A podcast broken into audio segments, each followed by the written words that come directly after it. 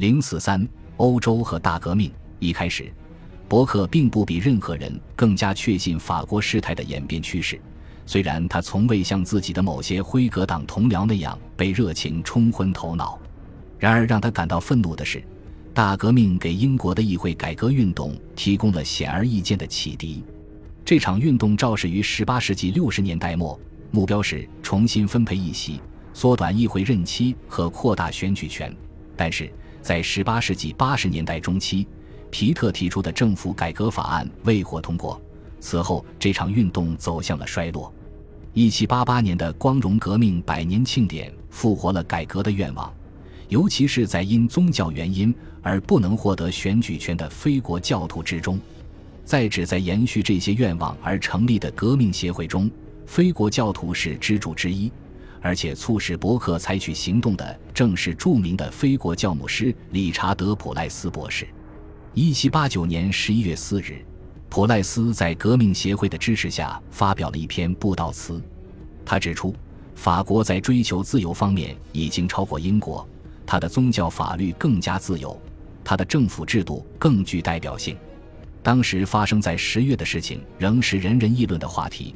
对此，普赖斯说：“他感谢上帝。”因为我有幸在有生之年看到三千万愤怒而刚毅的人民，他们唾弃奴役，以无可抗拒的呼声要求自由。他们的国王加入胜利的队伍，一位专断君主向他的臣民投降了。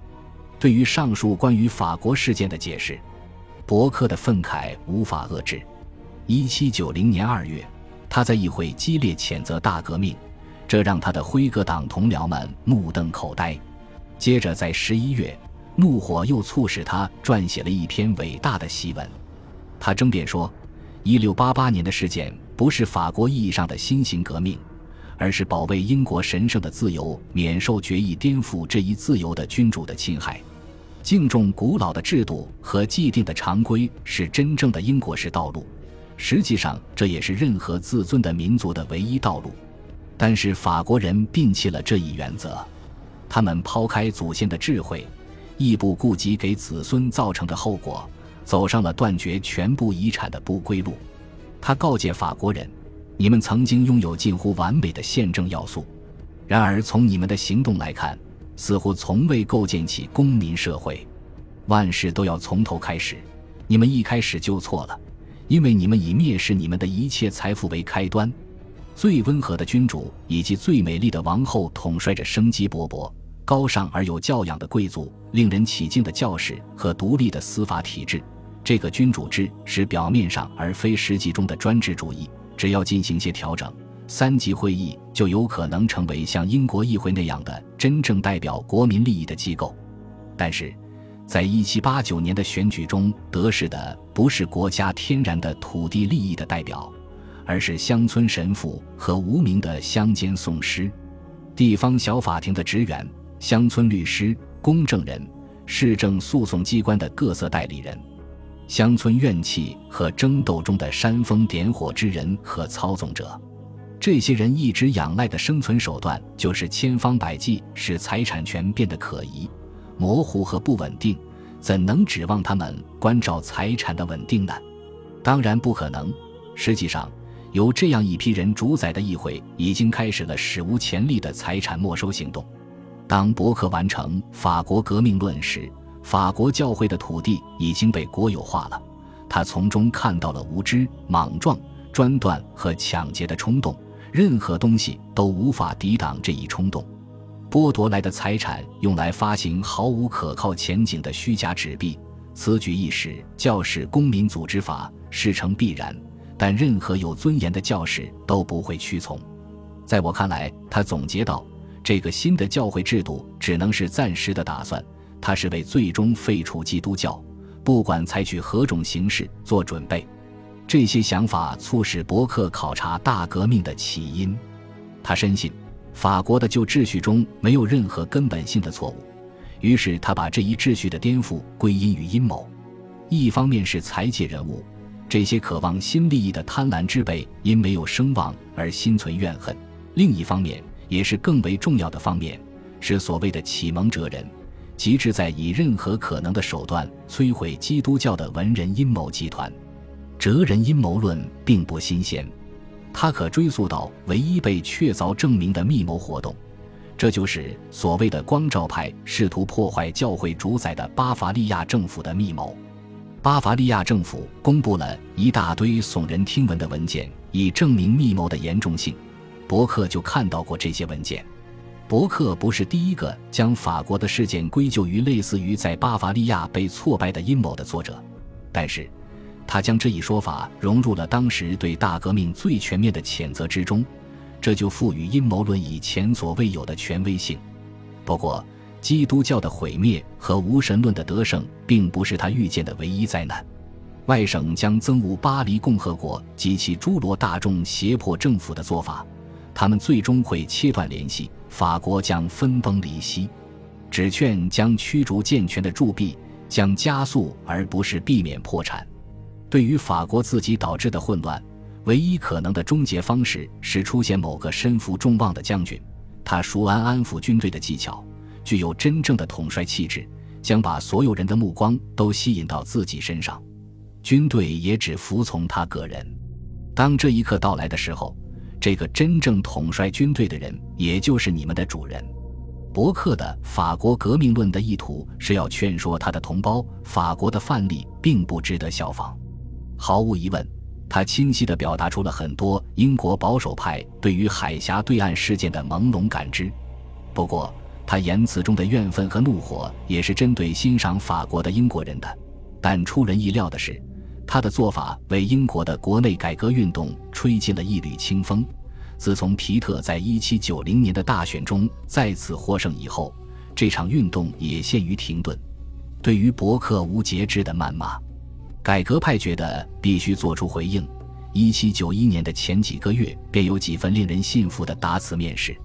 不过，所有这些答词与托马斯·潘恩的人权论比起来都黯然失色。这部著作发表于当年二月，立即被欢呼为权威性答复。潘恩是共和主义革命的倡导者。一七七六年，他首次鼓舞北美反叛者在这方面达成共识。一七八七年，潘恩返回欧洲。一七八九至一七九零年冬天，他访问巴黎，此后便一直等候机会发表他对法国大革命的看法。伯克的爆发给了他机会。潘恩首先嘲笑伯克对过去的敬重。每个时代，每一代人在所有情形下都必须像此前的时代和先辈一样自由自主地行动。原则的多样性和枯朽物，还有统治力的论调，是所有暴政中最可笑、最蛮横的。接着，他详细反驳了伯克关于法国事态的描述，斥责伯克是权威的崇拜者，而不是原则的拥护者，怜惜旧秩序的羽毛，但忘了这只鸟行将就木。他详尽地叙述了巴士底狱的陷落和十月的日子，试图以此来纠正有关群众暴行的恶劣说法。潘恩论证说，这些运动的首要目标是确立人权。他印制了《公民权利和人权宣言》的完整一本，并对他做了详细的注解，以此来驳斥伯克毫无头绪的情感宣泄。一篇好似信口而成的政治评论。法国人走上了一条创建合理、公正、明确的宪政的康庄大道，而伯克极力吹捧的英国宪政，无非是一堆不公正的习惯法的随意而专横的集体名称，而这些习惯法的依据，最多能追溯到某个诺曼冒险家的征服。现在该是所有人民学习法国人的榜样的时候了，应该废除贵族和爵位，取缔十一税，倡导人的再生。潘恩甚至鼓励英国人更进一步，即抛弃君主制。就目前我们看到的情况来说，他总结道：政治世界中的任何改革都不应被视为不可能的。在这个革命的时代，一切都可以去追求。于是，一场大论战开始了。这场论战将18世纪90年代余下岁月的英国公共生活推向极端。伯克的《法国革命论》是部畅销书。但他轻而易举地被《人权论》超过，后者可能总共卖出了二十万册，因为此前陷入沉寂的改革社团以振作精神，积极推动这部作品在伦敦、苏格兰和爱尔兰的传播。一七九一年十月，都柏林激进派青年律师沃尔夫托恩在首次访问乌尔斯特时说：“人权论是贝尔法斯特的圣经。”巴士底狱陷落的第二个周年纪念与此前大不相同。英伦三岛各地的重镇都举办了宴会，在伦敦，人们为伯克而干杯，感谢他挑起了这场论战。潘恩当时在巴黎，帮助起草马尔斯教场的共和派请愿书。十一月，他回到伦敦，并把佩迪翁作为嘉宾带到了革命协会。此时，各个激进派俱乐部与雅各宾派互致兄弟问候已蔚然成风。有证据表明，到一七九零年底。辩论正在唤醒此前政治上一直沉睡的团体。十二月，五六个技工成立谢菲尔德宪法协会，旨在推动成人普选和每年一届议会。到一七九二年三月，这个协会已有两千名成员。同年一月，苏格兰鞋匠托马斯·哈蒂成立具有相同宗旨的伦敦通讯协会。这一年春天，《人权论》第二卷面世。文中谈论普遍原则较少，更多是关于英国激进主义实践的讨论。大多数外地大城市在同年建立起通讯协会，以促进该著作的传播，但并不是整个英格兰都走向了激进化。一七九一年七月，伯明翰的巴士底狱晚宴引发了一场针对非国教教徒的骚乱，而非国教教徒是这次聚会的主要参加者。为教会和国王欢呼的群众洗劫了礼拜堂、会堂和一神派科学家约瑟夫·普利斯特里的家，而当地官员心领神会的袖手旁观。